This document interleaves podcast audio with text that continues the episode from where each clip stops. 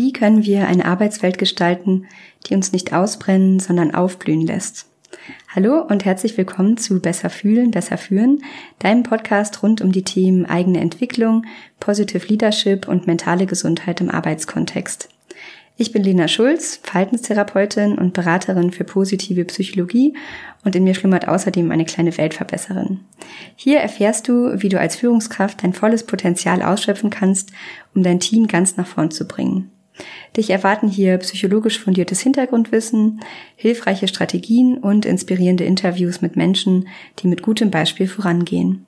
Du bist hier genau richtig, wenn du dich als Mensch und Führungskraft weiterentwickeln willst und dich dafür einsetzen willst, gemeinsam genau diese neue Arbeitswelt zu gestalten.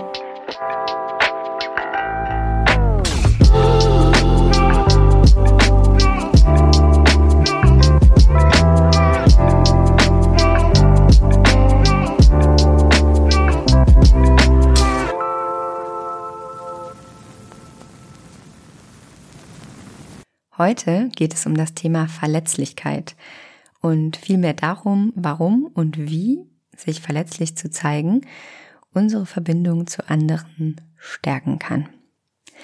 Mir ist das ein aktuelles und im Moment auch totales Herzensthema, weil ich mir vor einiger Zeit vorgenommen habe, mich eben häufiger verletzlich zu zeigen und nicht nur im beruflichen, sondern vor allem auch im privaten. Zum Einstieg habe ich ein kleines Gedankenexperiment für dich. Du kannst nach der Erklärung gerne pausieren und ähm, ja für dich überlegen, welche Situation dir kommt. Denk einmal an einen Moment, in dem du mit anderen Menschen zusammen warst und etwas sehr Persönliches von dir geteilt hast und danach ein richtig gutes Gefühl hattest. Welche Situation ist dir in den Kopf gekommen? Wie hat sich das angefühlt? Was hat dieser Moment mit dir und vor allem mit deiner Beziehung zu den anderen Personen gemacht? Ich teile mit dir heute auch mal einen Moment, und zwar der, der mir als erstes kam, als ich äh, diese Zeilen geschrieben habe. Und zwar habe ich ähm, ja eine Weiterbildung zur psychologischen Psychotherapeutin gemacht und ein Teil davon ist die Selbsterfahrung. Da geht es letztendlich darum, die eigene Biografie und die eigenen Prägungen, ja, sich anzuschauen und zu schauen, was ähm, davon äußert sich heute in meiner therapeutischen Tätigkeit und wie möchte ich damit umgehen.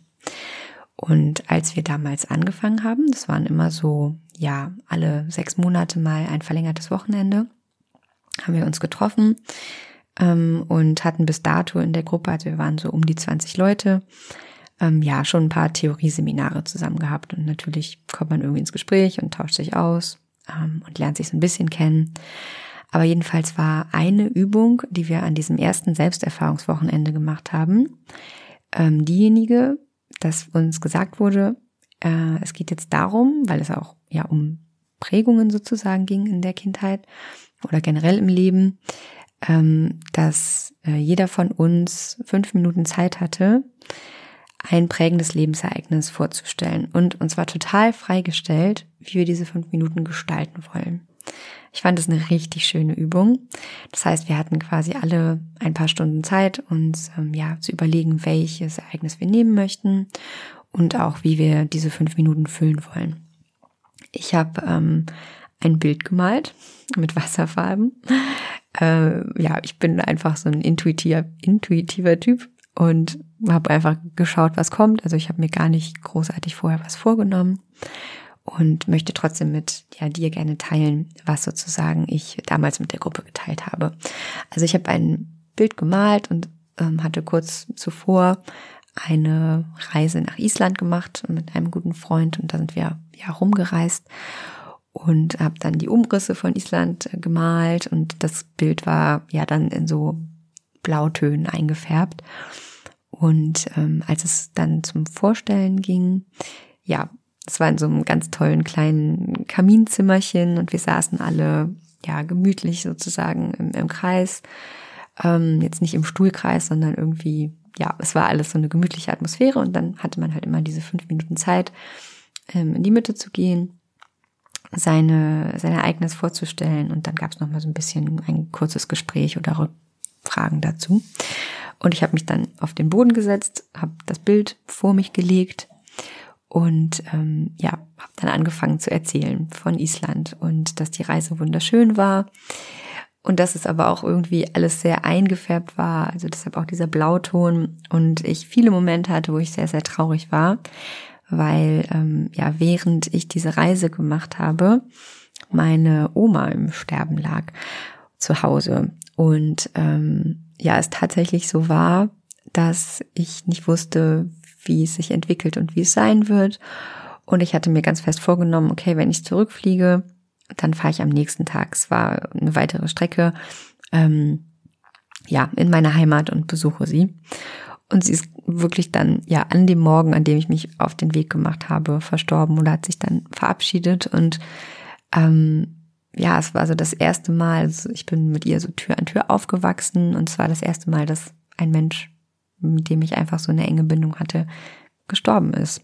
Und ähm, irgendwie hat sich die ganze Trauer so da reingemischt und auch in meine Erinnerung an diese Reise, die eigentlich wirklich auch so schön war und generell ist es einfach mit so viel unterschiedlichen Emotionen gefüllt gewesen.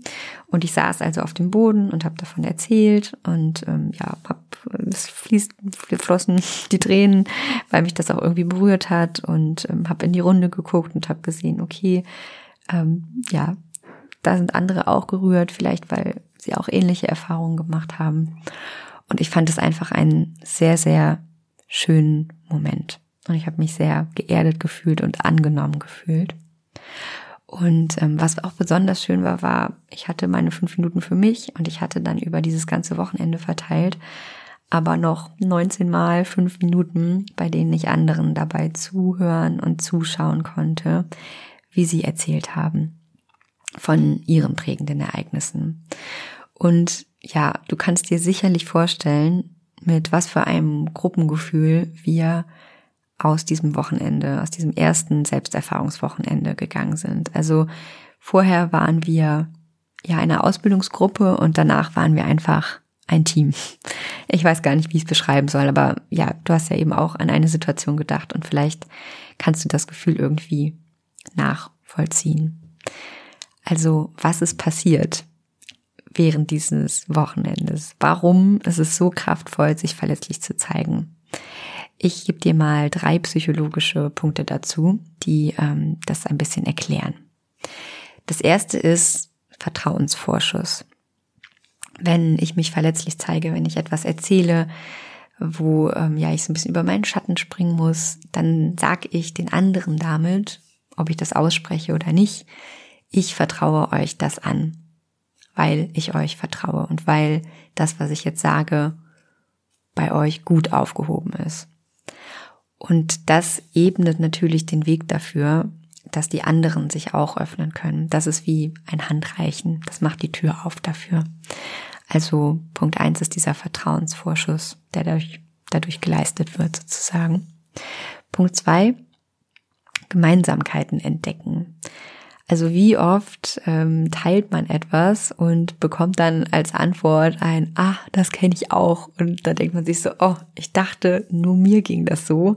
Und das ist so eine tolle Erfahrung. Und während ich gerade davon erzähle, kommt mir ähm, auf jeden Fall die Erinnerung an äh, einige ganz, ganz tolle äh, Wochenenden mit einem Freundinnenkreis aus, aus meiner Heimat. Wir kennen uns schon Ewigkeiten und wir ja, treffen uns immer einmal im Jahr an einem Ort und das Wochenende ist immer so schön, weil ach, wir verbringen auch so ab und zu Zeit. Also mittlerweile wohnen wir alle teilweise auch ein bisschen verstreut und wir haben schon viel Zeit miteinander verbracht. Aber dieses Wochenende, da haben wir so oft die Momente, weil wir dann natürlich auch irgendwie ja ins Reden kommen und über äh, private, sehr persönliche Sachen reden, einfach Dinge, die uns sehr bewegen. Wir kennen uns ja auch schon lange und wir sagen so oft, oh Gott, ne, so, oh, ich dachte, ich wäre die Einzige, der das so geht. Und es ist nie so. Und ähm, ja, das ist einfach so, so ein schönes Gefühl. Ich bin nicht alleine damit. Der dritte Punkt, äh, da habe ich mal die Überschrift Freiheit für gewählt. Mm, wir alle sind soziale Wesen als Menschen und wir haben alle Angst davor, verurteilt oder ausgeschlossen zu werden. Das liegt auch einfach in unserer DNA. Ne? Es ist nicht umsonst so, dass wir eine der wenigen Spezien auf dieser Erde sind, die Scham empfinden können. Also Scham ist ja ein Gefühl, das sagt, ich bin irgendwie falsch, ich gehöre nicht zu der Gruppe. Und sich verletzlich zu zeigen, das aktiviert häufig halt diese Urangst, die in uns allen steckt. Weil wir wollen alle nicht die Erfahrung machen, dass wir nicht angenommen werden, wie wir sind. Aber dann eben doch über den eigenen Schatten zu springen und zu merken, hm, dass ähm, auch wenn ich mich ja, mit all meinen, ich sag mal, vermeidlichen Fehlern oder Unzulänglichkeiten zeige, dann werde ich trotzdem angenommen und gemocht. Und das hat etwas sehr, sehr Befreiendes. Und ich finde auch, das ist etwas, ja, was ich für mich übe, dass es etwas total Befreiendes in der Beziehung zu einem selbst hat. Weil wenn ich mich verletzlich nach außen zeige, dann sage ich auch mir selbst, ich bin in Ordnung, so wie ich bin und deshalb kann ich das auch teilen. Ich muss nicht perfekt sein. Und mir hilft das zum Beispiel total, ähm, ja, mich mit all meinen Facetten anzunehmen, mit den Teilen von mir, die ich mag und auch mit den Teilen von mir, die ich nicht mag. Und das sind ja drei Punkte, die erklären, warum es so stark und kraftvoll und wertvoll ist, dass wir uns verletzlich zeigen. Vertrauensvorschuss, Gemeinsamkeiten entdecken und Freiheit in Bezug zu anderen und zu uns selbst. Das alles führt dazu, dass wir uns letztendlich verbundener fühlen. Sich verletzlich zu zeigen, das ist ein ja, richtiger Eisbrecher und Brandbeschleuniger zugleich für Teams. Also sei es welche, die sich gerade neu bilden oder auch alteingesessene. Und es gibt mittlerweile viele Ansätze, das auch ins Unternehmen zu tragen und in Teams und zu stärken. Das heißt nicht, ähm, dass ja man einen Seelenstriptease machen soll, aber ich bin total gespannt äh, zu hören oder auch zu erfahren, wie ähm, dieses Thema in Arbeitskontext und ja in Teamarbeit auch geteilt werden kann. Also ich arbeite ja auch viel in so netzwerkbasierten Teams, ähm, wo wir für Projekte sozusagen immer zusammenkommen, unterschiedlich. Und auch da gab es schon ganz, ganz viele Momente, wo ähm, die einzelnen Teammitglieder sich verletzlich gezeigt haben und das hat uns einfach total zusammengeschweißt. Und ich finde ja, wie immer ist deine Rolle als Führungskraft auch die eines Vorbildes. Ähm, du kannst nicht von deinen Teammitgliedern verlangen, dass sie sich jetzt verlässlich zeigen, solange du selbst nicht mit gutem Beispiel vorangehst. Und äh, ja, sich verletzlich zu zeigen bedeutet jetzt eben nicht dein Innerstes nach außen zu kehren. Also du entscheidest, was sich gut anfühlt und was du teilen möchtest. Ich habe ja eben diese drei Punkte genannt, die ähm, zeigen, warum es eben so hilfreich sein kann und auch für dich hilfreich sein kann, dich verletzlich zu zeigen. Das kann auch so was Einfaches sein, wie beim Meeting am Montag zu sagen, Leute, ich hatte ein sau anstrengendes Wochenende und ich muss gestehen, dass ich aktuell überhaupt nicht weiß, wo mir der Kopf steht und ich gar nicht weiß, was diese Woche eigentlich ansteht.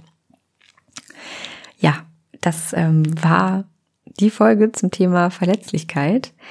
Ich bin so, so gespannt, wie du das Thema für dich einordnest und was du mit aus dieser heutigen Folge nehmen wirst. Und wenn du möchtest, lade ich dich zu einer kleinen Challenge ein. Also überleg dir gleich, nachdem du die Folge beendet hast, wann, wo und wie du dich heute verletzlich zeigen möchtest. Und dann sei gespannt, was geschieht und was es mit deinen Beziehungen macht.